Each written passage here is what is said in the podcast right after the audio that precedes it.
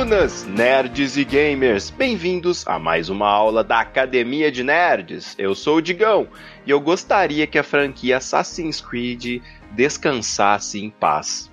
Eu sou o Kuro e não deixa a franquia morrer, não deixa a franquia acabar.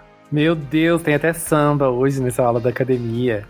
E eu sou o Léo, e somos todos frutos de crônica. Sentem nas suas cadeiras, preparem os cadernos, porque a aula já vai começar. E na aula de hoje, a Academia de Nerds vai comentar sobre franquias de jogos que duram muitos anos. Quais são aquelas que conseguiram vencer o teste do tempo? E quais foram aquelas que acabaram saturando? E já que por motivos inexplicáveis o Roxas não pôde participar do cast hoje, a gente não vai poder citar aquela franquia que ele adora. Ou a gente pode aproveitar para falar mal. É, vamos falar só mal, só mal. Eu acho uma ótima oportunidade. então, bora começar a falar sobre as franquias do mundo dos jogos.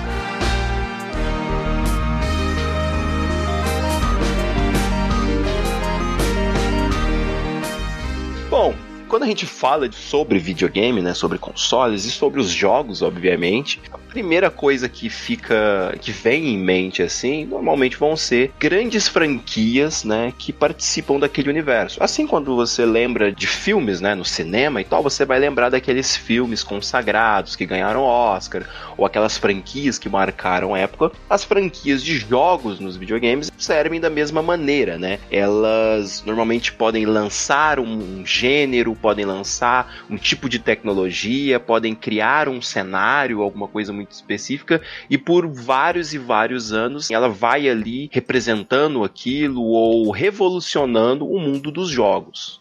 É, e franquias de jogos, né, de uma forma geral, se elas conseguem se manter vivas, tem um motivo ali. É, como você falou, ou elas iniciaram um gênero e foram e isso fez com que elas se tornassem nomes fortes dentro do mercado de jogos, ou os jogos têm uma qualidade muito boa, ou tem uma base de fãs também muito grande, né, que vai acabar consumindo, mesmo não gostando às vezes tanto do jogo, ela vai querer consumir, ela vai querer experimentar, né, aquele jogo e ver mesmo sei lá, mesmo se tiver resenhas péssimas, eles vão comprar para poder experimentar o jogo, ou até algumas franquias que vão mudando, né, ao longo dos anos aí, trazendo é, novidades para dentro do próprio estilo que às vezes ela mesma ajudou a solidificar ou sozinha, né, conseguiu solidificar. Sim. E o que acontece muitas vezes é como a franquia que a gente falou brincando, né? Que quer falar mal do que o Rox adora, que é uma franquia que, tipo, pra você entender a franquia, você tem que consumir todo tipo de conteúdo que eles liberam. Então, é, você tipo... acaba se sentindo obrigado quase a ir atrás de todo o conteúdo que eles fazem e continuar consumindo para se inteirar nesse universo que vai constantemente se expandindo e crescendo. Sim. E as franquias elas também são responsáveis, querendo ou não, por vender os consoles, vender computador, enfim, era, era muito normal assim na nossa época, né, de passar por um shopping, né, ali tá vendo um, um trailer de algum jogo que você tinha jogado no console anterior, tipo Play 2, Play 3, etc. E ficar fissurado com aquele trailer, com aquele negócio e falava: Nossa, eu preciso comprar esse próximo console porque eu preciso jogar aquilo. Então, as franquias ela têm um impacto muito grande e principalmente nos jogos, essas franquias elas são extensas demais muitas vezes, né? Porque no cinema, normalmente quando você pensa aí num, não sei se o correto seria falar franquia de filmes, né? Mas geralmente é uma trilogia. Depois que a Marvel chutou o balde, né? Aí. Mas tirando os filmes da Marvel, é, são poucos os filmes assim que fazem, tipo, sei lá, seis filmes, sete filmes, né? Normalmente é mais contido, né? Tirando o super-herói, né? Vamos classificar o gênero super-herói ali com X-Men e tudo mais. Ah, existe, né? Acho que quando eles veem que dá certo, às vezes renovando uma coisa ou outra nos filmes, eles vão fazendo. James Bond, Velozes Furiosos, enfim. Só que eu entendi o que você quer dizer, assim, que realmente é, em, em filmes a gente normalmente tem histórias meio que vão fe se fechar ali, em algum momento, né? E jogos, é, muitas vezes, não precisam de ter um, uma linearidade em relação à história, dependendo do estilo de jogo, obviamente, né? Mas quando você pega, sei lá, por exemplo, um Mario Bros, você não precisa ter. Ah, o Mario salvou a Peach lá no final do jogo. Não precisa, né? Se criar um enredo grande, só dá pra fazer jogos aí pra eternidade. Se eles estiverem vendendo, né? E se estiverem tendo retorno ali, dá pra continuar isso aí até quando. É até interessante, tipo, o, o, Mario, porque de todos talvez ele seja a maior franquia ali com mais jogos, porque o Mario ele abrange, acho que quase todos os estilos de jogos, né? Porque tem Mario de corrida, tem Mario de todos os esportes que você possa imaginar, tem Mario de RPG, tem Mario que você não joga com Mario. Tem Mario que você joga com Mario Verde. É, tem Mario que você joga com Mario Verde. Luigi. Pode parar. E além disso, a franquia Mario ela ainda vai criando sub-franquias ali que vão indo para outros lados. Eu, eu tô chutando, mas eu acho que em termos de franquia é a que tem mais jogos no mundo dos games com o nome Mario. Vou chutar aí que deve ter no mínimo 100 jogos. Ousado.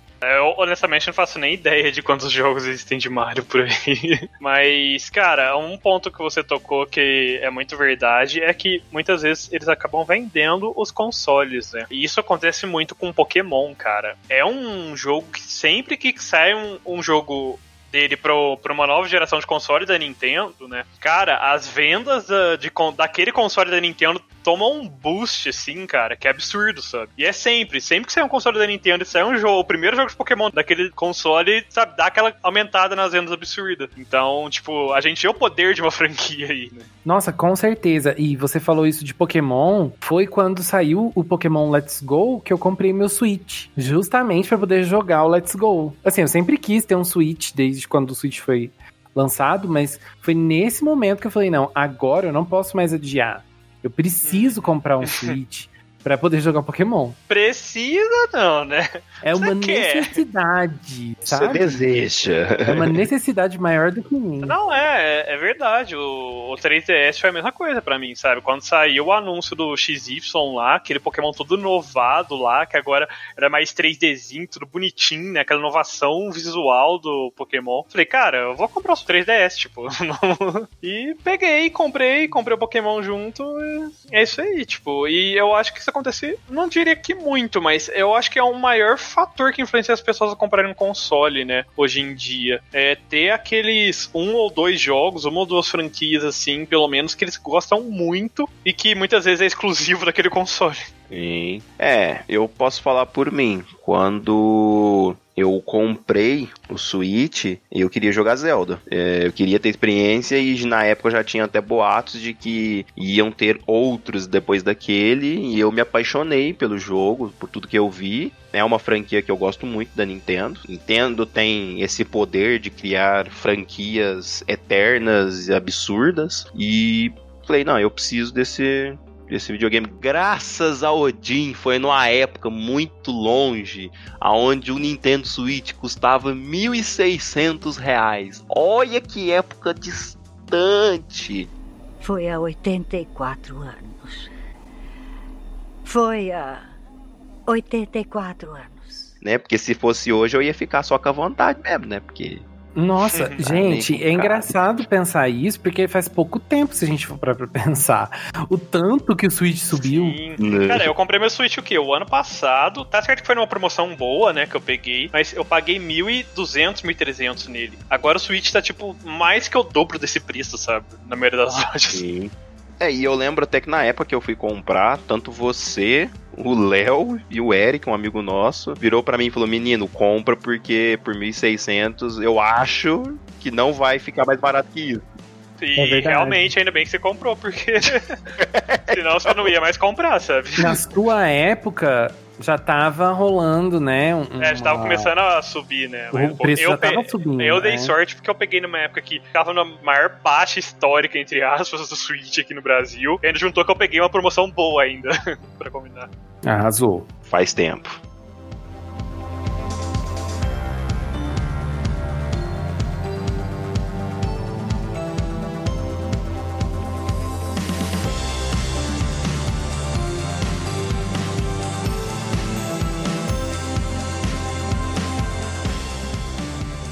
Assim, já que a gente tá falando de franquias, né, que a gente veio aqui para falar sobre jogos e tal, vamos mencionar aqui aquelas franquias que deram certo. Aquelas franquias que, ao longo do tempo, elas funcionam muito bem. A gente já citou Mario. Não dá para citar todos os jogos de Mario, porque é jogo demais da conta, né? Vamos falar uma franquia que tem menos jogos. Final Fantasy, brincando. É. Nossa. Cara, Final Fantasy, ela, querendo ou não, é referência de RPG, né? A gente pode dizer assim, ah, eu não gosto de tal Final Fantasy, ou não curto, e sei lá e tal. Mas eu acho que toda pessoa que joga RPG, em algum momento da vida, jogou com Final Fantasy, né? Acho que é quase impossível essa pessoa ter se afastado de toda a franquia se ela curte RPG. Com certeza.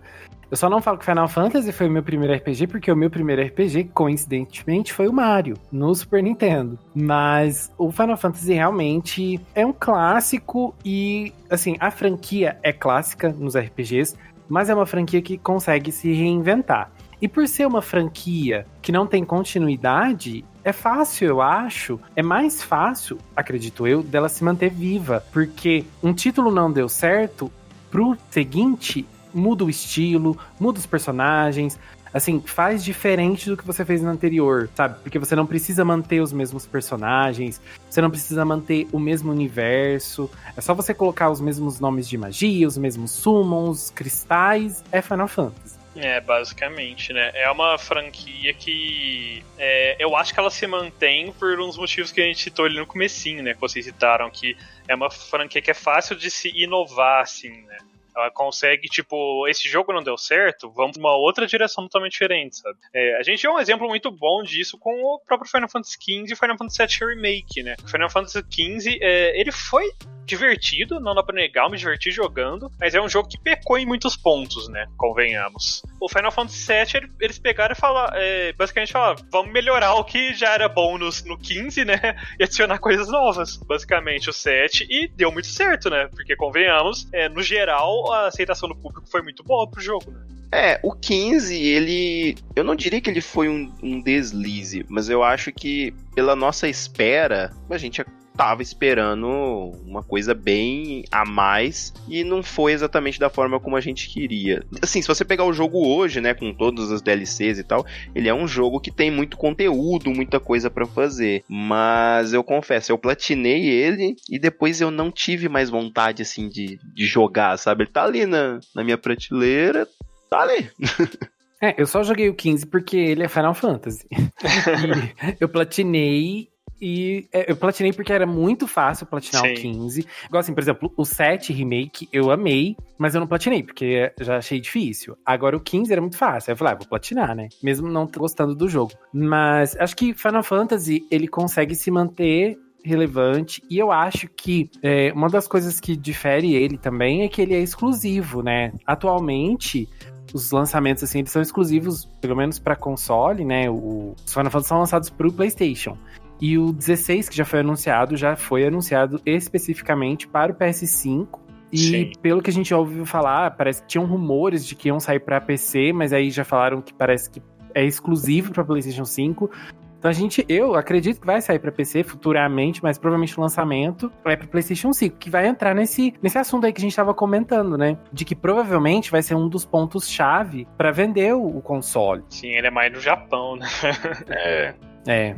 Principalmente no Japão. Mas eu acho que é basicamente isso. Eles têm franquias que elas conseguem se carregar, né? Se vender assim, porque elas têm uma história, são muito interligados os jogos, né?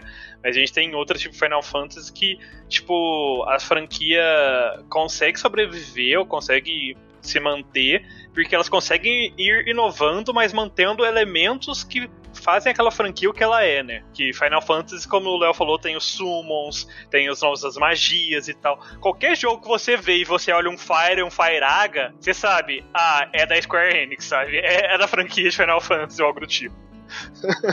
e uma coisa que eu acho muito legal de Final Fantasy é o estilo das batalhas. Se você pega a franquia como um todo, você vai encontrar muitos estilos diferentes de batalha para um RPG. E acho que cada um vai ter sua favorita, seu, seu Final Fantasy favorito em relação a combate. Tem gente que gosta mais de ATB, tem gente que já prefere o estilo mais atual, tem gente que gosta do estilo de, do Tactics, por exemplo. Enfim. Oh, saudades. Melhor Final Fantasy. É, então. Nossa, tem tanto estilo de, de combate em RPG dentro do Final Fantasy. E às vezes você hoje tá, ah, sei lá, joguei muito jogo de ação, quero voltar para um estilo mais antigo, aí você pega os Final Fantasy antigos, sabe, revisita e tal. Nossa, é muito gostoso. Eu acho isso muito gostoso. E outro detalhe também é o tanto de coisa que eles fazem a partir da franquia, né? Outros jogos que vão se. Pô, a árvore, assim, principal da franquia e vão saindo vários galhos com outros ah, estilos com de jogo, né? Não fala. Octus não tá aqui. Perdeu a não, chance. Não, é nem, não é nem de Kingdom Hearts, mas, por exemplo, Dissidia, sabe? Outros jogos que. Uhum. O Chocobo Dungeon lá, não lembro como é que é o nome agora certinho. São vários outros jogos que saem meio que do universo, entre aspas, né? Do Final Fantasy. E acabam complementando mais ainda esse essa gama de coisa de conteúdo que a pessoa tem diferente para jogar, né? E também marca mais na memória das pessoas, né? Tipo, quem se chama de, sei lá, nerd, gamer, qualquer qualquer coisa e nunca vou falar de um chocobo na vida, sabe?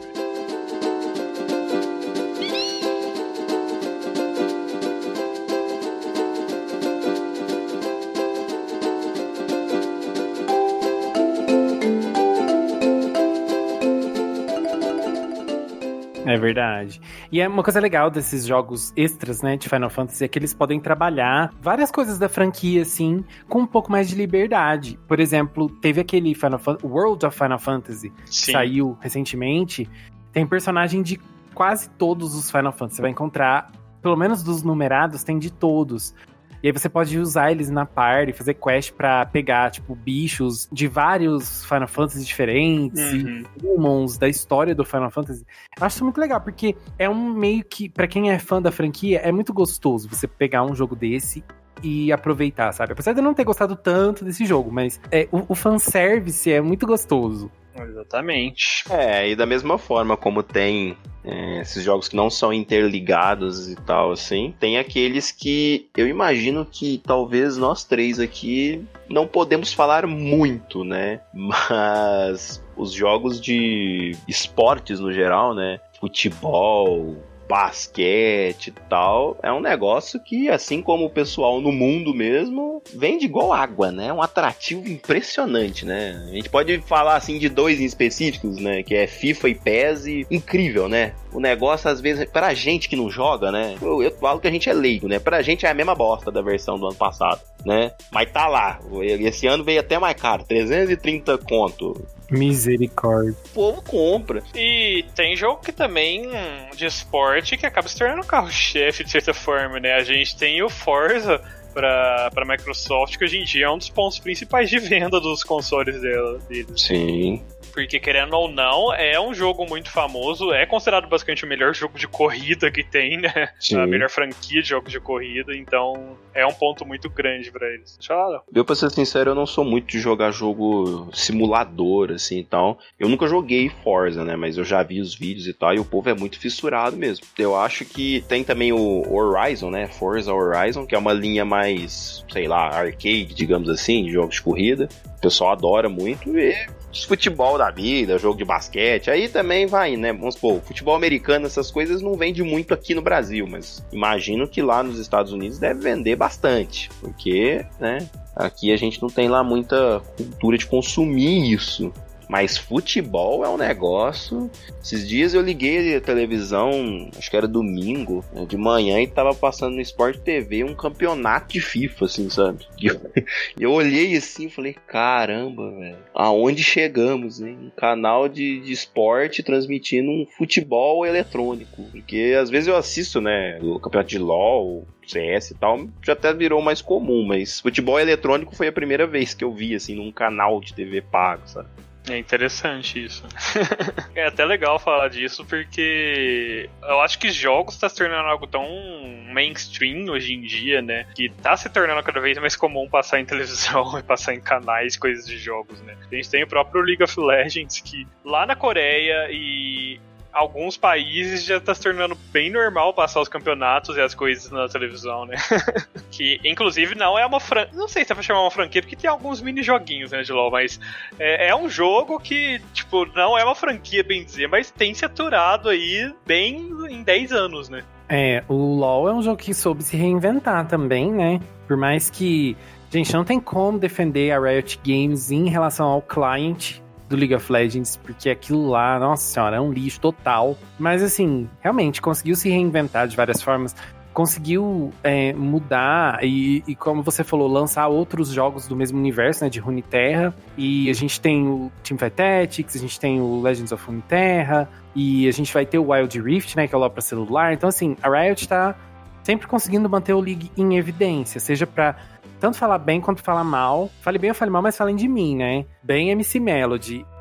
Mas as coisas funcionam pra Riot, porque independente de tudo, eles conseguem agradar as pessoas de uma forma geral.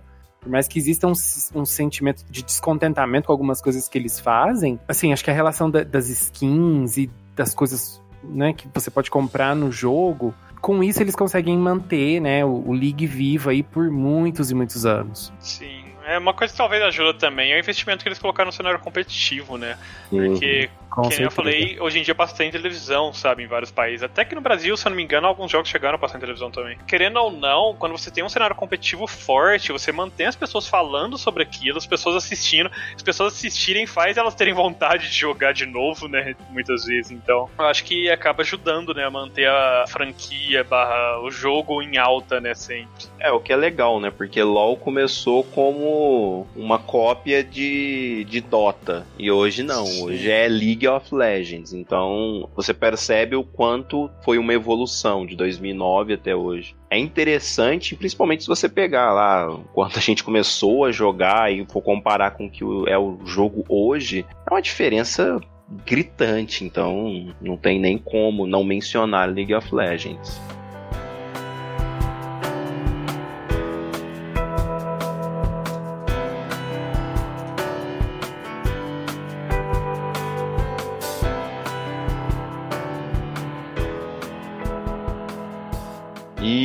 Ainda, né, na, falando assim de franquias que funcionam, que dão certo, tem uma que eu já até mencionei, né? Zelda, eu já falei, tipo, Zelda é uma franquia enorme que eu acho que o sucesso dela é justamente porque, assim, é engraçado falar isso, né? Porque assim, a Nintendo, ela tenta colocar uma cronologia, né, em Zelda, né? Ah, a linha do tempo e tal, porque você, não sei se a galera sabe, mas cada vez que você tá num jogo de Zelda, você tá jogando com uma reencarnação diferente do Link, né? Então, cada vez você tá jogando com um especificamente. São poucos os jogos que são continuação direta ali. Mas o que acontece, né? Já mencionamos aqui a Nintendo não tem muita noção de qual é a cronologia correta de Zelda. Então, acaba ficando até mais fácil, né, pra galera poder jogar. Porque você pode começar do que você achar mais bonito, sabe? E aí vai, porque, né? E é legal porque normalmente Zelda sempre cria alguma coisa na geração que é lançada, sabe? Você pega o Ocarina of Time na época do 64, revolucionário, o pessoal idolatra como até hoje o melhor era, né, até hoje o melhor Zelda e tal. Vem Breath of the Wild e não preciso nem dizer, né, o que, que o jogo conquistou, né. Muita gente comprou o Switch, assim como eu, para poder jogar o, o, Zelda. É uma franquia que eu tenho um carinho muito grande, principalmente porque eu, eu gosto muito do A Link to the Past, foi um dos primeiros jogos que eu comecei a alugar em locadora, na época do Super Nintendo. Sim, e cara, é, Zelda é uma franquia que eu vou ser honesto, eu não joguei tantos jogos. Pelo menos eu acho que eu não devo, devo ter jogado, sei lá, metade dos jogos, talvez nem isso de Zelda. Mas é uma franquia que eu tenho bastante carinho, eu gosto também, porque apesar de não ter jogado tanto, é uma franquia que eu cresci vendo pessoas jogando, ou tentando jogar, né? Muitas vezes jogo quando era pequeno, não entendia nada que tava fazendo. Então é uma franquia que tem um lugarzinho especial, assim. E esse último jogo foi sensacional, né? Pra nem dizer. E eu acho que é um jogo que, tipo, é sempre a mesma história, quase, né? Tipo, é o Link querendo vencer o Ganon ou algum outro mal, assim, do, do mesmo tipo. E a jogabilidade, às vezes, até meio que acaba sendo igual de um jogo pro outro em alguns pedaços, mas não sei, cara. Parece que todo jogo é tão diferente, ao mesmo tempo é tão diferente, sabe? É tão. É, é uma experiência tão diferente com, com o Link, né? Tipo, é, é difícil explicar, mas é algo bem legal, assim, sabe? É, é, é, muito divertido, assim. Porque apesar de estar jogando com esse personagem, realmente parece estar jogando um outro universo, sabe? Uma outra história agora que eles querem te contar. É, é um negócio legal. É, eu não tenho uma história com Zelda, então eu joguei poucos sim, então eu não conheço muito bem da franquia, mas eu vejo muito o amor que as pessoas têm pelo Breath of the Wild, sabe? É uma coisa que na internet você vê muita gente falando, ah, é meu jogo favorito da vida, sabe? Tem, eu, eu, uhum. vejo muito isso. E eu acho muito legal. E uma coisa que eu acho que a Nintendo faz bem com Zelda é saber não saturar a franquia. Porque não tem tanto jogo assim, sei lá, numa geração, sabe? Você, por exemplo, da geração de Wii U para de Switch, eles já poderiam ter lançado um outro, mas não, eles estão ainda fazendo, trabalhando, né, na continuação do Breath of the Wild. Então, você vê que não sai lançando assim por lançar e atropela e satura, né, o, eu só vou discordar um pouquinho, porque você tá falando isso. Mas eles literalmente anunciaram dois jogos de Zelda, né? Basicamente. porque vai sair o Breath of the Wild 2 e o Hyrule Calamity. Hyrule Warriors, é, sim. É, é, mas são estilos bem diferentes, né? Assim, ah, não, tipo, sei. É eu, só, eu só acho engraçado você falando, tipo, ah, eles não querem saturar e tal. Eu fiquei, pera, mas anunciaram dois jogos é... diferentes em cima do. É, por, é porque, assim, normalmente, né, aqueles que a gente considera os a linha que você vai jogar mesmo, assim, de Zelda, a linha principal, sei lá, é, eles recentemente eles têm o costume de lançar um por geração. Agora eles vão quebrar isso no, com o Switch. Uhum. Mas não sei, porque até porque o, esse Breath of the Wild também é de Wii U, enfim, né? Mas normalmente, só que assim, eles lançam remaster de, de Zelda e tal. Mas assim, é porque ele, até o Wii U ali, eles ainda andavam junto com o 3DS. Então ficava lançando muita coisa do Zelda no 3DS, muita coisa no Wii U. E você ficava naquela correria ali, né? Pra saber aonde você ia jogar e tal. Mas é, é, é, lançam menos jogos de Zelda do que se você for comparar com Mario, por exemplo, né? Sim, sim. Não, isso completamente. Mas eu entendi o que o Léo quis dizer. Não, não, eu entendi. É que eu só achei engraçado mesmo. Mas eu acho que é igual o DK, né? Donkey Kong. Não, se, não sai tantos jogos. O mais interessante é que, assim, Donkey Kong ele teve ali a fase de ouro dele, né? A era de ouro, digamos assim, né? Do 1 ao 3. E depois talvez ele deu uma deslizada, né? Assim, por algum tempo. Mas depois ele voltou ao auge é, com aquele. na época do Wii. Com o Donkey Kong Country, eu acho que chama. Eu não, lembro. Não, é o Returns, é um negócio assim. Eu não, não lembro pra ser exato. É, ele parece que teve uma fase meio complicada, né? Depois do 3. A franquia deu uma balançada ali, mas aí depois ele conseguiu retornar pro Wii. Eu, eu cheguei a jogar um pouco do, do Donkey Kong Returns. Achei ele muito bom. Ele é muito gostosinho de jogar, ele é bonito. Eu achei ele muito bonito. Nossa, ele é lindo.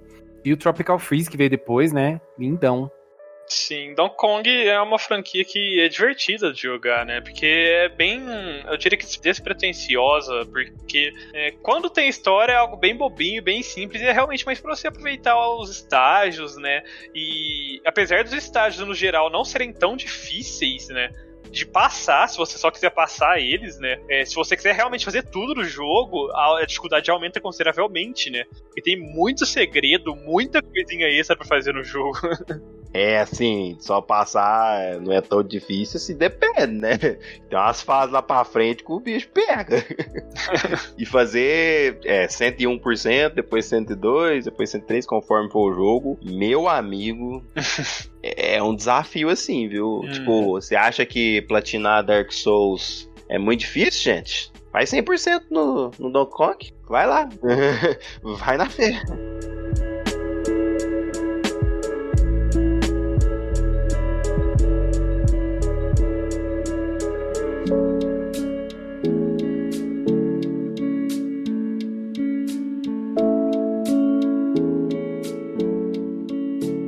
Mas. É, a aproveitando que a gente tá falando da Nintendo até, né? É uma franquia que tecnicamente é da Nintendo, porque era de uma subsidiária da Nintendo. A gente tem o Fire Emblem, que é uma franquia que, tipo, deu uma patinada violenta há uns anos atrás, porque é uma franquia que quase foi totalmente cancelada. Antes do Fire Emblem Awakening, os últimos jogos não estavam indo tão bem, é uma franquia que praticamente foi cancelada mas aí saiu o Awakening pro 3DS e o pessoal curtiu pra caramba, né? Uma pegada. Tipo, eles tentaram dar uma repaginada, né? Trazer um negócio um pouco mais moderno. Eu acho que tentar olhar pra Persona, viu que era uma série que deu um bom sucesso, talvez, com essa pegada um pouquinho mais social e tentaram fazer, copiar um pouquinho mais, né? E fez bastante sucesso e reanimou a franquia, mas é uma franquia que, tipo, passou literalmente a um tris de ser cancelada totalmente. Eles lançaram o Awakening já, já planejando que, tipo, ó, se não vender pelo menos tanto, já era, sabe? Deixa as franquias de lado.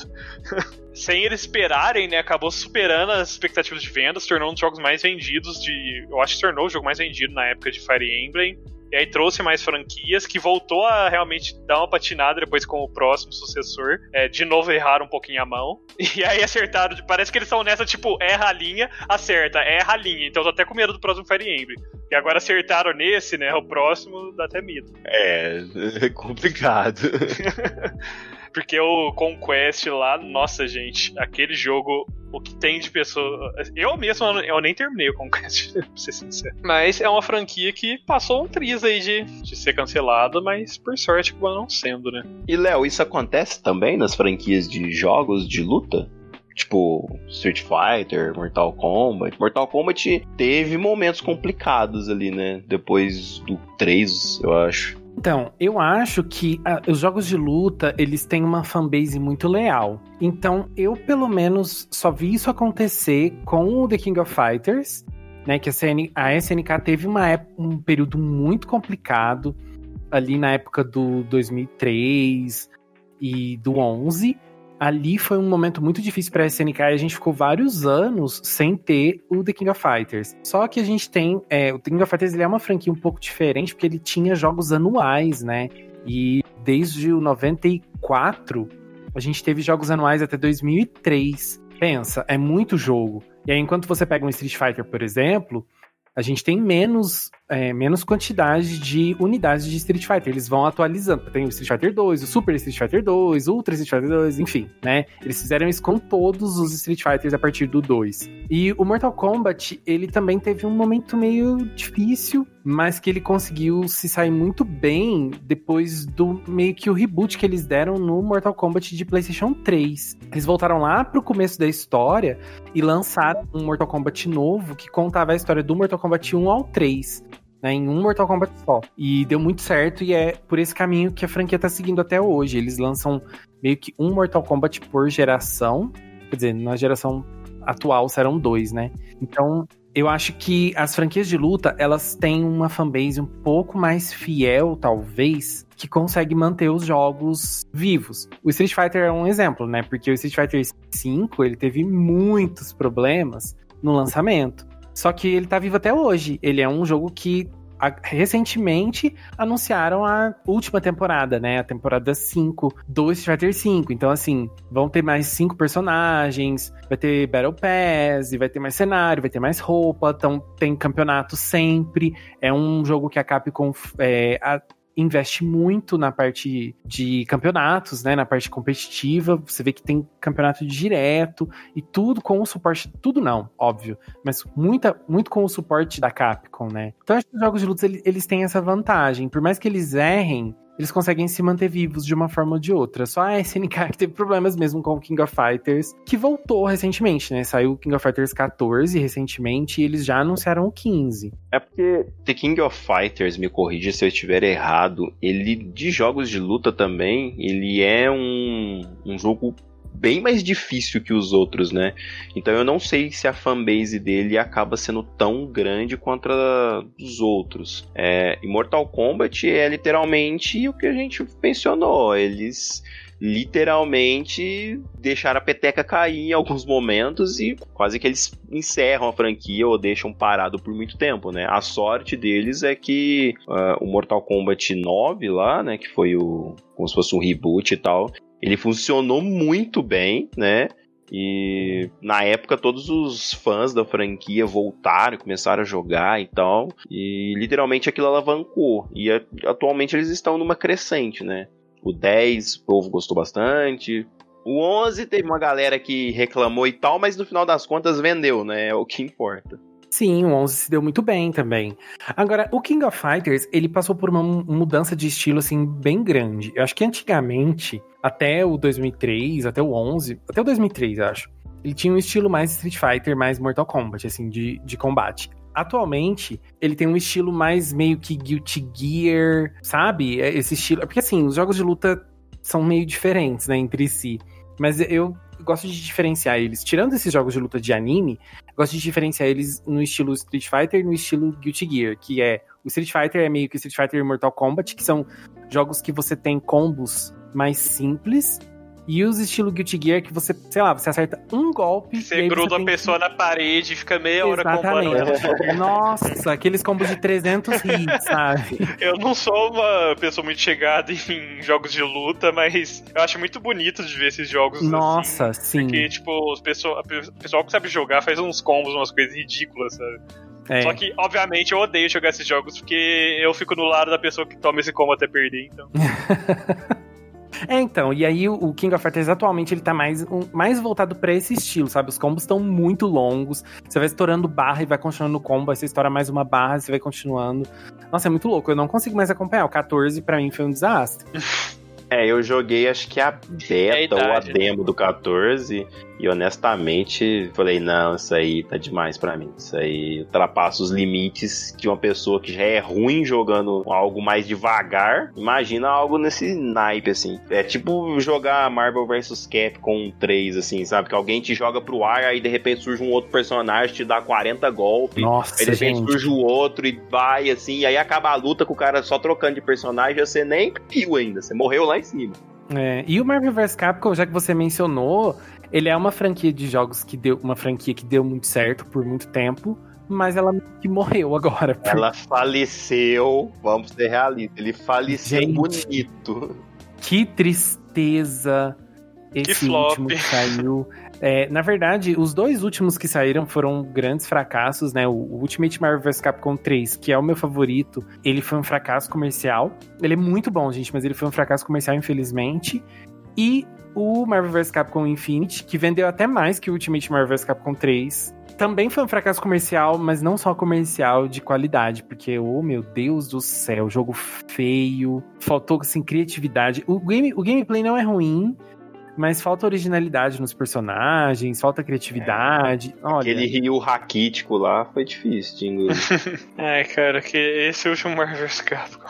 É, tudo errado. E o pior é que ele tinha tanta coisa que parecia ser interessante, a utilização das gemas do, do infinito ali e tal, né? Era meio que no momento que tava a Marvel ainda tava meio que finalizando os filmes, né, do universo deles no cinema.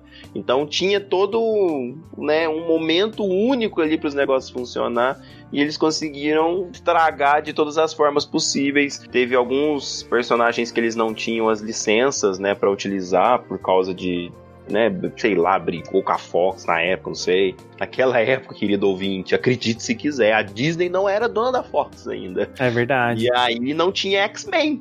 Olha só, o, o jogo veio sem X-Men. É, só que esse jogo, o Marvel's Capcom Infinity, ele teve muito problema por causa da, da Marvel. Porque a Marvel, ela proibiu. Eles, a Marvel, na verdade, escolhe, meio que escolheu os personagens que eles poderiam usar e os que eles não poderiam usar, né? E eles. para tudo que eles tinham que fazer pro jogo, eles tinham que pedir autorização pra Marvel. Então ia lançar um trailer de personagem. A Marvel escolhia qual personagem que ia apanhar no trailer, sabe? Que não podia ser um personagem da Marvel. Então teve muito problema por causa de direitos autorais e por, porque ah, esse personagem só pode ser usado se for para bater, para mostrar ele apanhando, não mostra. Então, assim, coisas absurdas, sabe? Que num jogo de luta, gente, não, não faz o mínimo sentido isso. E eu imagino que hoje em dia a Marvel já esteja um pouco mais aberta para os jogos, né? Você vê muitos jogos, muito mais jogos da Marvel sendo feitos, até com os X-Men, inclusive. Então eu torço para que o Marvel vs Capcom faça um retorno triunfal aí nos, sei lá, nos próximos 5, 10 anos. 5, 10 anos.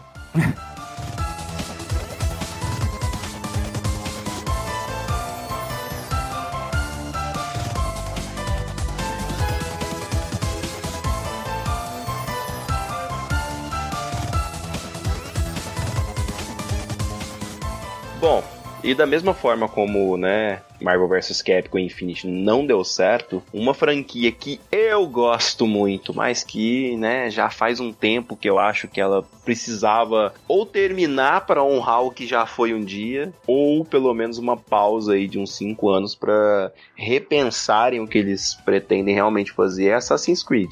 Já tá indo para esse Assassin's Creed Valhalla. Eu assisti muito do, das gameplays e eu vou dizer mais uma vez aqui: é a mesma coisa do anterior e do anterior, só mudou a skin. E o pior, não tem nada a ver com o assassino aquilo. É triste, né? Porque, tipo, eu lembro que antes de sair trailer, quando só anunciaram o título aí, que época que ia se passar, você gosta da série, né? Então você ficou no hype, obviamente. E eu, que nem sou muito chegado na série, eu também fiquei no hype, porque eu fiquei, caramba, é de uma época muito legal, sabe? Eu gosto muito dessas coisas nórdicas, dessas coisas assim. Então, fiquei no hype também, né? Só que aí quando saiu, eu olhei e falei, Digão, isso aí não parece Assassin's Creed. Não, o, o grande problema, assim, ah, e o pessoal fala, ah, mas é porque mudou o estilo. De... O problema não é mudar o estilo da jogabilidade. Ele é um, eram para ser assassinos contra templários. É isso. Um assassino, gente, ele vai matar ali na furtiva e tudo mais. O, o negócio deixou de ser por essa implicância e tal e virou um RPG, desculpa, mas é um RPG genérico. Ele vai ali pro meio, tem ali o, o boss que tá usando de ilusão, alguma coisa, mas tá demonstrando poder, que agora é no cenário ali nórdico, então vai cair uns raios, uns negócios, e é isso. Isso não tem nada a ver com o que a gente é, aprendeu ou conviveu durante tanto tempo de assassinos. Tudo bem, quer fazer um, um jogo, poxa, faz ali um, um spin-off no mesmo universo, mas com uma outra temática. Mas um assassino, o Assassin's Creed perdeu totalmente a essência. Eles não estão ali mais é, enfrentando os templários, né, pelo direito de liberdade. Não tem mais bosta nenhuma nisso. Sabe? Não tem nada a ver. O Origins, a história não tem nada a ver. O Odyssey, ele é muito divertido de jogar. A gameplay dele é fluido e tal, mas ele não tem nada a ver com Assassin's Creed. E esse Valhalla é o Odyssey com outra skin. Ah, mas tem recursinho aqui tem. É o mesmos recursos que eles colocam no jogo do, de futebol de um ano pro outro. É isso aí. É, basicamente muda a skin, né? Só... É, mas infelizmente é uma franquia que ainda vende bastante, né? Vende? Não. Uma, o maior problema dessas franquias, né, que a gente acaba falando assim, que elas é, não foram bem e tudo mais, é um problema muito dos fãs, isso. Isso é uma crítica que eu faço aos fãs. Se reclama muito do que vai ser lançado, mas se compra mesmo assim. Poxa, o jogo vai ser lançado, vai sair caro. A, a, gente tá virando e falando, não vale 250 reais, ou sei lá fora quanto que é, 60 dólares, 70. Não compra, espera baixar. Espera ficar num preço que realmente vale você pagar, porque aí a empresa vai perceber que tem alguma coisa de errado. Mas lança. No primeiro dia o negócio já tá lá entre o recorde de vendas e não sei o que, não adianta. Eles vão achar, não, tá tudo certo, pode lançar aí Assassin's Creed no espaço, né? Utilizando os poderes do Jedi, que vai dar tudo certo. Olha, não dá ideia. não é possível. Olha, não duvido. Não é possível. Você duvida? É melhor não duvidar. então, mas isso que você falou, eu não sei como lidar com essa questão. Porque quando sai um jogo novo de uma franquia que você gosta muito, normalmente você fica empolgado, você quer comprar, você Leonardo, quer fazer parte. Leonardo, Leonardo. Não, é verdade. O senhor compra qualquer coisa que Ai, sai que lançamento e que o senhor olha e fala: Mentira! Nunca cheguei a essa franquia, mas vou comprar. Nossa, que mentira sua. Ai, nossa, ah, ó, inventou. Mentira! Inventou. É, isso, aconte... isso, aconteceu uma vez. Isso aconteceu ah, uma vez. Uma Não é uma coisa que acontece sempre. Do jeito que o uh -huh. tá falando, gente, e sai Assassin's Creed eu como. Ai, mas isso uh -huh. não é franquia. Marvel eu comprei, já falei, gente. E falo mais uma vez, comprei por causa da Miss Marvel. Ô, Léo, você terminou de zerar a Berseria? Ainda não. Vamos com calma. Vamos com calma. Um ah. dia eu zero, gente. Um dia, um dia de cada vez. É. Não, mas isso é verdade. Porque é, um jogo de uma franquia que você gosta muito sai, às vezes você quer fazer parte do lançamento, você quer jogar. E é, eu acho difícil, às vezes, controlar esse sentimento, sabe, de você querer comprar o jogo mesmo, se você é fã daquilo. E eu entendo que muitas vezes a gente precisa é, não comprar para não apoiar o que a gente não tá gostando. Só que isso também pode acarretar no, no negócio falir. Vamos supor que, por exemplo, os fãs de Fire Emblem não tivessem comprado aquele jogo lá de Fire Emblem que saiu, que era o jogo chave para definir a continuidade da franquia. a gente nunca sabe se a franquia, quer dizer, a gente sabe mais ou menos, mas a gente, a gente imagina mas a gente não tem certeza se a franquia tá dando certo ou não pra empresa, porque a gente não sabe quanto a empresa tá gastando. Ela não sabe o quanto gastou e a expectativa de venda, né? Exatamente. Então, às vezes, a gente compra pra apoiar. Eu acho que é lógico que é diferente de um Assassin's Creed, que sai, sei lá, quase todo ano. Sempre tá saindo um Assassin's Creed novo. Sempre tá saindo. Né? Diferente. Mas, assim, de uma forma geral, eu acho difícil, às vezes, você conseguir sair. Você, você é muito fã da franquia e você quer participar, sabe? Você quer o lançamento. Por mais que, ah, eu vou criticar tudo, mas, ah, eu quero jogar, vou comprar, vou para apoiar essa franquia. Acho que muito fã pensa dessa forma.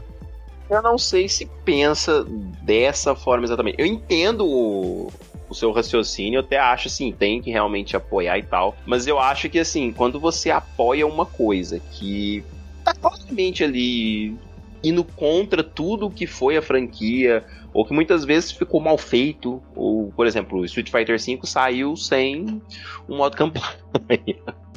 e então o que, que eu quero dizer?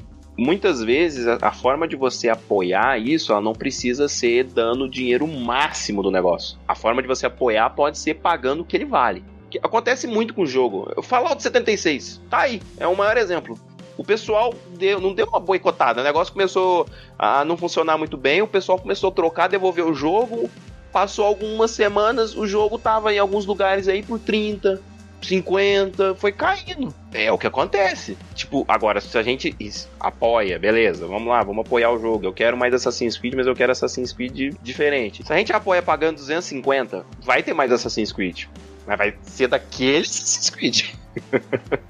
é, infelizmente não dá para negar. Mas eu entendo do lado do Léo também, porque eu, eu já fiz muito isso também. Não, todos nós já fizemos isso. Eu comprei Batman lançamento, o Arcanite. E o Arcanite, ele não é nada do que eu esperava que ele fosse. Mas eu comprei. Joguei, me diverti muito e tal, mas valia 250 reais? Não, não valia. Talvez 150 ele valia, mas. E isso para mim, quanto eu sou fã de Batman, é, é duro de dizer. E virar e falar assim, cara, esse Batman não é um jogo que vale a pena você comprar no lançamento. Mas se eu pudesse voltar no tempo, e falar para alguma pessoa, eu falaria, falar, não, não compra no lançamento não, porque não vale a pena. É um jogo divertido. Ai, gente, isso é, mas... isso é triste. Isso é triste, só que ao mesmo tempo, se você não comprar, você nunca vai saber. Porque eu, pelo menos, sou muito cabeça dura. Então eu não adianta ler review na internet, sabe? Eu tenho que comprar para saber se eu vou gostar ou não. É, não, nós percebeu, Léo.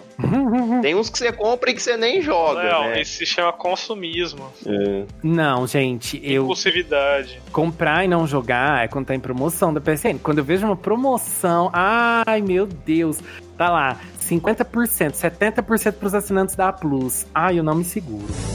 Alguém me segure!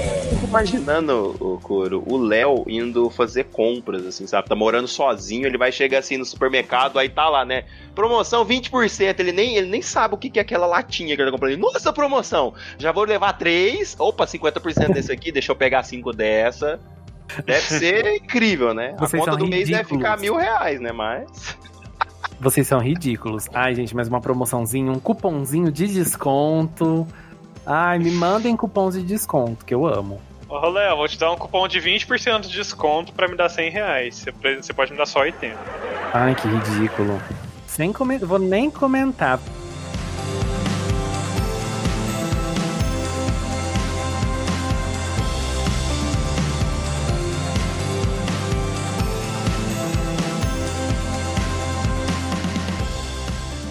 Gente, olha, tem uma outra franquia aí né? Hum. Tentou assim voltar, mas. Hum. Então, a gente tem o Silent Hill, né? Que é uma franquia que fez um grande sucesso aí por um bom tempo, mas que capengou ali nos últimos anos e depois não conseguiu mais se destacar. Os últimos jogos de Silent Hill eram bem fracos, assim, quando você pega principalmente o 2, né? Silent Hill 2, que é o mais adorado pela galera, e você pega os últimos jogos, foi bizarro o negócio. E aí só piorou, né, quando o Kojima, o Guilherme Del Toro e aquele ator que fez o Walking Dead lá, eles estavam juntos e iam fazer o, o que é o PT lá, né? Silent Hills. E aí o jogo foi cancelado porque Kojima brigou com a Konami, sei lá direito quem que tá certo e quem tá errado, mas enfim. E aí, aparentemente, esse jogo tá, foi cancelado e não tem nem possibilidade de voltar a ser produzido nem nada do tipo.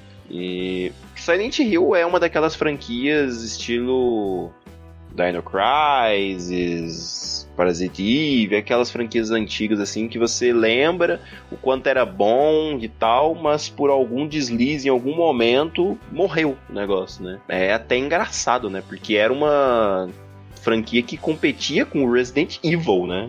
Sim, e eu acho engraçado porque fica na memória das pessoas, né? Tipo, perde qualquer um mais ou menos na cidade, um pouquinho mais novo, talvez, um pouquinho mais velho. Tipo, todo mundo vai ter boas lembranças, né? Ou más lembranças se você não gosta muito desse tipo de jogo. Mas de Silent Hills. Mas, a assim, de pirâmide era brabo. Sim, é algo que acabou não virando, né? Gente, pelo menos uma coisa sobreviveu, né?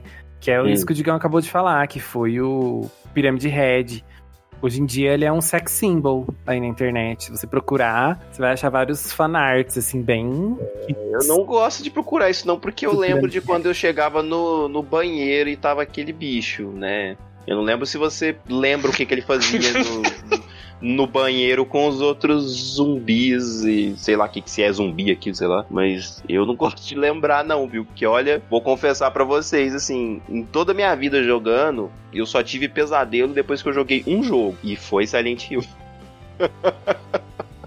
Cara, eu tinha medo do Nemesis, mas esse. Esse pirâmide maluco do céu. Esse cara já me dava tremedeira já, só de ver no coisa, velho. Meu Deus, gosto nem de lembrar, credo. Hoje em dia, porque você pega o jogo, o jogo é muito mais antigo, né? Pra mim parece um borrão, né? Mas quando eu era jovem, aquilo lá era. parecia real. é, realmente foi um um personagem muito icônico, né? É, infelizmente. é triste, né? Porque Silent Hill foi uma franquia poderosa, assim, que teve grandes momentos e ela foi foi se apagando, né? Eu acho que tem outras franquias que se encaixam nisso. Por exemplo, é... Need for Speed. Need for Speed, na época a gente era jovem, né? O Léo já era um pouquinho mais velho ali, né? Jovem adulto tal, mas na hora oh, meu pai. nós era jovem, né? Tava ali nos auges, já vinha de muito tempo ali no, no cenário. Digão, só falou uma coisa errada. Era jovem não, a gente ainda é jovem. É, não, a gente ainda, ainda estamos Somos aí, né? Jovens. Aproveitando. Somos do exército do surf. Lembra daquela música?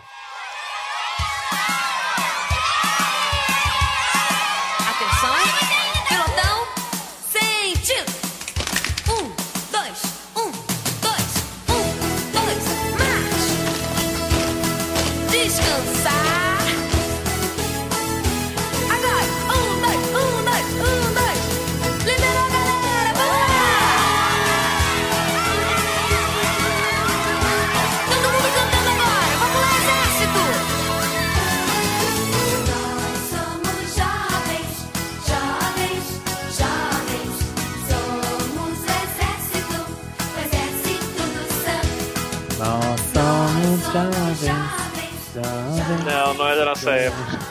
Somos do exército. exército do certo.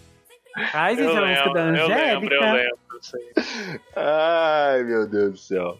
Mas enfim. E Need for Speed teve ali o auge dele na época do Need for Speed Underground, Underground 2, Most Wanted, que também era mais ou menos a época que tava saindo os filmes do Velozes e Furiosos, né? E tal. E teve aí vários outros jogos na mesma, no mesmo estilo, mas depois de um certo tempo, Need for Speed nunca mais conseguiu se achar. E os últimos jogos aí, tipo, a galera joga, fala assim, ah, é legal, mas fica sempre naquilo, né? Tipo, ele se sustenta hoje, e também é jogo da EA, né? É complicado de comprar jogo da EA, né? Mas ele se sustenta muito com o nome hoje, né? Qualidade, não sei o porquê, né?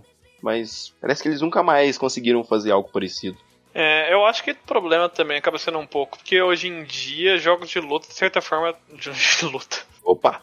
É, de corrida, de certa forma, tem uma competição bem grande, né? Tem vários jogos de corrida e um deles, que é o principal, que é o Forza, é, é muito grande, né? É muito difícil de competir. E o Need for Speed, querendo ou não, eles tentaram dar umas inovadas, né? E não deu muito certo, né? Com, com alguns quesitos. É aquele famoso. Tava tudo certo, Aí eles falaram, não, vai tá de boa aqui, vamos jogar esse negócio aqui pra esse lado, porque o povo vai curtir. Não, o povo, não, o povo vai abraçar a ideia. E o povo não abraçou a ideia não, mano. E aí depois eles foram perdendo totalmente a mão, porque eles não sabiam se eles queriam fazer um simulador. Aí de repente queria voltar por arcade. Não sabia se queria fazer um filme. É, nossa, o filme de Need for Speed, minha nossa senhora, por quê? O roteirinho tava tão fácil. Pega o Most Wanted, ó, pá, faz o filminho aqui baseado nisso. Vroom, BMW clássica, uou, filmão. Não, vamos fazer um roteiro original. Tá? O resultado foi original. Acontece. Muito,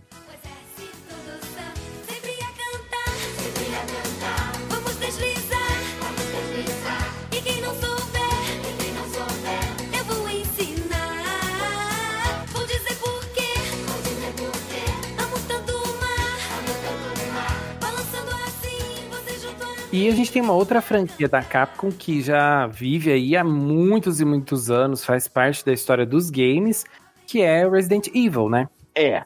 E aí é até difícil de falar porque Resident Evil atualmente é 50-50, né? Ame ou odeie. É, basicamente. É uma franquia que mudou muito, né, ao longo dos anos. Ela nasceu Sim. de um jeito, foi se reinventando também. É, é que ela foi partindo para uma pegada um pouco mais de ação, né? A partir de um certo tempo. Muita gente gostou, muita gente não gostou. Mas que não, deu certo, né? De uma forma geral, né? Conseguiu atingir bastante público, né? A partir do 4, pegando, indo para essa pegada mais de ação. Só que aí agora resolveram ir para outra pegada de novo, né? Dar outro 360 e agora foram para essa pegada mais primeira pessoa, né? E aí, novamente, dividiu o público de novo, né? Porque tem é. gente que adorou e tem gente que odiou. Porque, querendo ou não, é, quando você muda um pouco o estilo de jogo, que nem foi indo para essa pegada mais de ação, ela foi uma transição um pouquinho mais natural e é um negócio que não muda tanto assim, de certa forma, a sua forma de jogar. Mas agora quando você muda de terceira primeira pessoa, é uma mudança muito brutal, sabe? É uma coisa muito diferente, uma experiência muito diferente, né? Então, é completamente plausível muita gente que era fã da série parar de gostar. É, é complicado no, no quesito de Resident Evil, porque assim, eles vão arrastando os principais personagens durante muitos jogos. Então é Chris, Leon, é, Ada, Jill, Claire, etc. E aí eles fazem o tempo passar normal ali. Então esses personagens hoje ali naquele universo já estão beirando, né, os 50 anos. Então Chris acho que tem uns 45, 43, sei lá, o, o Leon tem uns 40, 41, enfim tudo nessa faixa aí. E aí eles tinham, né, em algum momento ali, alguns caminhos. Ou eles rebutavam, né? Porque, convenhamos que, né, que quando o Leon e quando o Chris passaram pela primeira vez, a Jill, etc., é, enfrentando zumbis lá no 1, no 2, era uma coisa. Mas quando o negócio já tá no, no 6, né? Isso que ainda tem os jogos ali intermediários ali, né, de vários estilos, eles já estão ali de boa, né? Já estão super treinados, dando pirueta, desviando de laser, arrumando cabelo, né? Slow motion, pá. Era óbvio que eles já estariam os fodão para lidar com o negócio. Então o jogo acabou indo pra uma guerra biológica, né? Eu nunca achei que o Resident Evil era mais pro lado de terror. Eu sempre achei que ele tinha, ele dava uns sustinhos e tal, mas ele sempre, do meu ponto de vista, pela história, né, analisando a história hoje, mais velho, ele sempre foi um negócio mais pra esse lado, né, mas esse negócio de ter muita ação veio por causa desse fator na história. E eu acho que, pelo menos para mim, o mais chato é que eles quiseram continuar a história e colocaram aquele novo protagonista lá, mudaram o jogo de novo pra primeira pessoa e tal. Eu acho que, sabe, não. Eu não sei dizer, sabe, mas essa, esse passou o bastão, sabe, para um outro protagonista, eu não acho que foi lá muito interessante. Então, a diferença, né, do Ethan para os outros protagonistas e personagens de Resident Evil é justamente a, a, transformação da perspectiva, porque antes era acima do ombro, né, o, o gameplay, e depois mudou para primeira pessoa, que é a perspectiva do Ethan que você joga no Resident 7. Uhum. E quando eles fizeram essa mudança, para combinar com esse estilo, eles colocaram um personagem ali com pouca personalidade, que é a diferença do, porque assim, os personagens de Resident eles são muito marcantes, com traços de personalidades marcantes, né? E o Ethan é o contrário, porque é para você se sentir no lugar do protagonista. Então eles colocam o mínimo possível no protagonista. E eu, acho que esse é um grande ponto de estranhamento meu, particularmente, falando do Resident 7. E assim, eu, eu acho Resident 7 chatíssimo. Mas ele é um jogo que fez sucesso, né? As pessoas gostaram do. Algumas pessoas gostaram do estilo e o jogo vendeu bem pra caramba. É, eu acho que a diferença é porque ele deixou se tornar realmente um jogo que o foco era uma história, né? Todo um world building, né? É, que nem o Digão falou, tinha toda essa guerra biológica, essas coisas passou a se tornar um negócio que é realmente um terror jumpscare, né? Basicamente, o novo Resident Evil. E que nem falou, isso é um problema que não é só de Resident Evil, acho que a maioria dos jogos que tentam fazer essa transição, ou que mudam, ou que tem esse, essas versões, né? Esses jogos que saem em primeira pessoa, acontece é que personagens em primeira pessoa é muito difícil de ser um personagem em primeira pessoa que seja realmente interessante, é, sem estragar a imersão. Porque o quesito de imersão de primeira pessoa é você sentir naquela cena ali. Só que se você tem um personagem com muita personalidade, que fala, né, que interage muito com o mundo, você quebra essa imersão. É, é difícil de você manter um equilíbrio muito bom, sabe? E eu acho que perdeu um pouco de essência, assim, de certa forma, Resident Evil, pelo menos ao meu ver, com esse novo, né, o 7, o 7? Foi o 7 penúltimo, né? E agora é o 8? É, é agora é o 8. É, perdeu um pouco a essência, porque para mim Resident Evil era um jogo, sim, que tinha umas coisas de pegada de terror, umas coisas de terror psicológico, mas o principal também era os personagens, cara. Era a personalidade deles, sabe? Como eles, como eles lidavam com essas situações. Só que agora o Seth não, foi literalmente um cara que tava basicamente. Ele tava louco pela esposa e ficou indo atrás da esposa o filme inteiro. E o pior é que o Seth, ele tem alguns personagens legais, né? Eu, eu, eu adoro a Mia, que é a esposa do Ethan, né? Eu acho ela muito legal.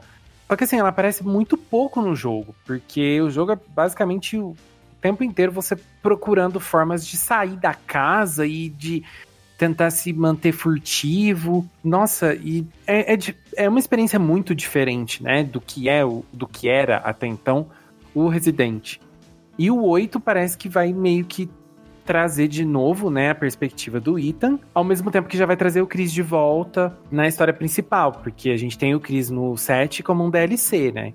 Agora, no 8, o Chris já vai fazer mais. Parece, né? Que vai fazer mais parte da história principal. Então, talvez a gente tenha duas narrativas diferentes difícil saber, por enquanto. É, infelizmente é, uma, é um caso em que a franquia tomou um outro rumo, assim, né? Decidiu tomar um outro rumo e que, obviamente, vai trazer fãs novos, né? Vai agradar vários fãs antigos ainda, mas também vai tipo, afastar alguns fãs mais antigos, né?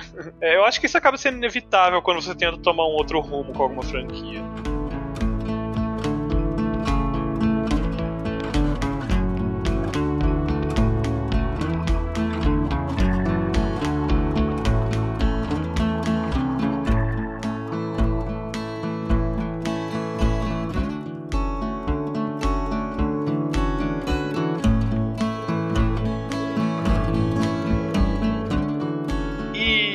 Falando em uma franquia que tenta até mudar um pouco a perspectiva, apesar de manter mais a essência, né? Eu diria que Resident Evil, que tentou mudar a essência um pouco. Eu diria que a gente tem o Sonic, né? Que ele tenta inovar, né? Mudar os jogos, passar do 3D para 2D, para plataforma, para não sei o que mais. E às vezes dá certo, mas muitas vezes também não dá muito certo, né? É, Sonic vive, sei lá, um, uma montanha russa. É, tenta simular o personagem que fica subindo aquelas morros e é uma montanha. A própria franquia é uma montanha russa, né?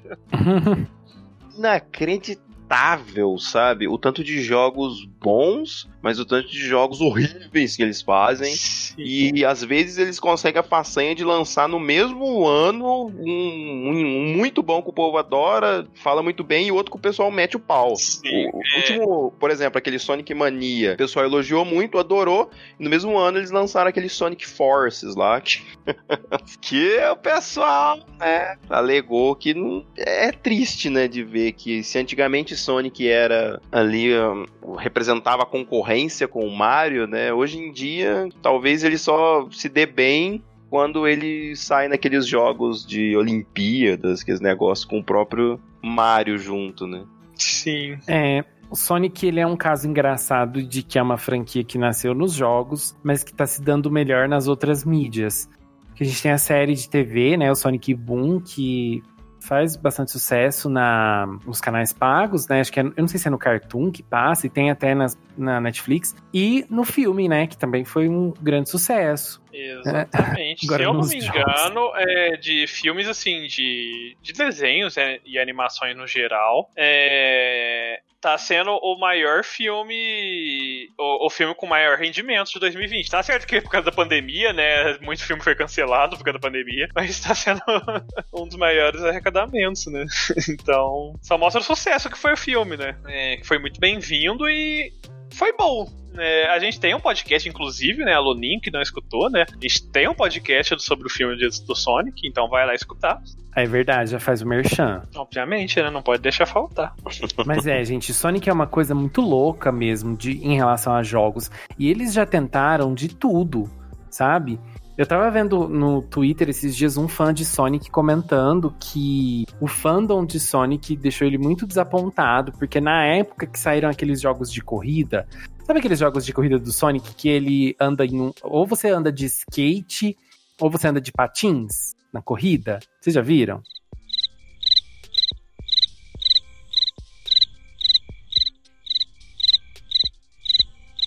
Pelo silêncio, vocês não viram. Enfim, é, eu já joguei, é muito divertido, não dá pra entender nada que tá acontecendo na tela, porque é muito rápido, é igual Sonic mesmo, mas é muito legal. E aí eles falaram que o fandom do Sonic não apoiou na época, mas acho que era tipo, sei lá, PS1, PS2, não sei exatamente, mas é uma coisa mais antiga. E aí eles falaram que era um jogo que trouxe coisas novas, do estilo que o Sonic estava se propondo a fazer, que combinava muito com o Sonic. O fandom não apoiou, eles pararam com esse estilo e agora todos os jogos de corrida de Sonic é com carrinho normal, genérico. Então, eu fiquei com dó, assim, desse fã, porque esses jogos realmente eram bem legais e o fandom não apoiou e flopou. Ah, é que é complicado, porque é muito estranho como eles produzem as coisas do, do Sonic, porque entra naquilo. É uma franquia que tem muitos jogos, então esses jogos não vão ser produzidos todos pelas mesmas desenvolvedoras, etc. Isso é um grande problema. É o mesmo problema que acontece nos quadrinhos, por exemplo, quando a gente reclama que ah, personagem A faz isso aqui, mas aqui ele não faz isso e tal. Só que ao que parece, é, em algum momento assim da carreira do Sonic, as pessoas esqueceram como que se faz os jogos dele. E aí começa um negócio muito bizarro. Então, assim, o mais marcante é aquele jogo onde a moça, que é um ser humano, uma mulher, uma menina, sei lá, ela beija o Sonic. Os fur pira. É, você fica tipo. Meu Deus, pra quê? Sabe? Então, né? Mas assim, né? A gente tá citando aqui algumas que tem grandes problemas que não deram certo, mas a lista é muito grande, né? A gente pode falar de jogos aqui que em algum momento deram uma escorregada nas suas franquias e que fica aí até amanhã, né? Sei lá, Medal of Honor, né? era uma franquia de FPS respeitadíssima, principalmente ali na época do PS1 até o PS2 depois ficou praticamente esquecida. Uh, Prince of Persia, né? O último Prince of Persia foi de doer o coração. O próprio COD e BF, né? Que são jogos aí que vendem muito anualmente, mas já tivemos aí vários arranca-rabos aí recentes até, né? Da galera reclamando, principalmente de COD, né? Porque já estavam cansados de ficar tirando no espaço, né? Tal. Mas infelizmente não dá para citar todos os jogos e todas as franquias, né, Léo? Ai, é impossível, é muita coisa.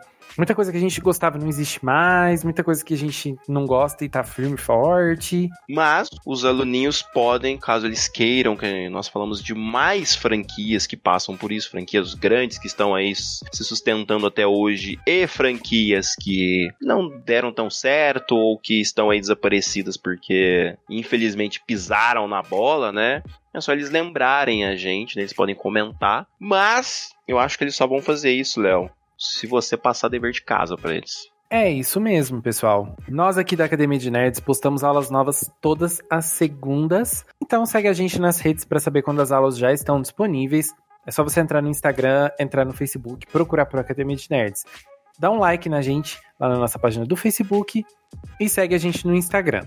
As nossas aulas sempre são postadas lá no SoundCloud, soundcloud.com.br Academia de Nerds, e de lá elas vão para todas as plataformas digitais. E caso eles queiram nos ajudar a nos tornarmos a maior academia de nerds do mundo, Curo, se eles não querem que a franquia da Academia de Nerds se acabe, eles têm que continuar consumindo nossos produtos, como os fãs fiéis, que nem o Léo, né, que compra tudo no lançamento, sabe? Vocês têm que escutar nossas coisas logo que a gente lança e continuar compartilhando com os amiguinhos, familiares, cachorros e quem mais vocês conseguirem sobre essa maravilhosa academia que lança episódios todas as segundas à noite. Então você sempre tem conteúdo aí para estar tá escutando segunda à noite ou terça de manhã aí quando você sair para caminhada ou sair para o serviço. Caso vocês queiram nos mandar alguma sugestão, tirar alguma dúvida ou me algum filme ou jogo muito legal para que eu possa zerar, porque eu estou de férias, podem entrar em contato com a gente no contato arroba academiadenerds.com.br. Por hoje é só, pessoal, classe dispensada.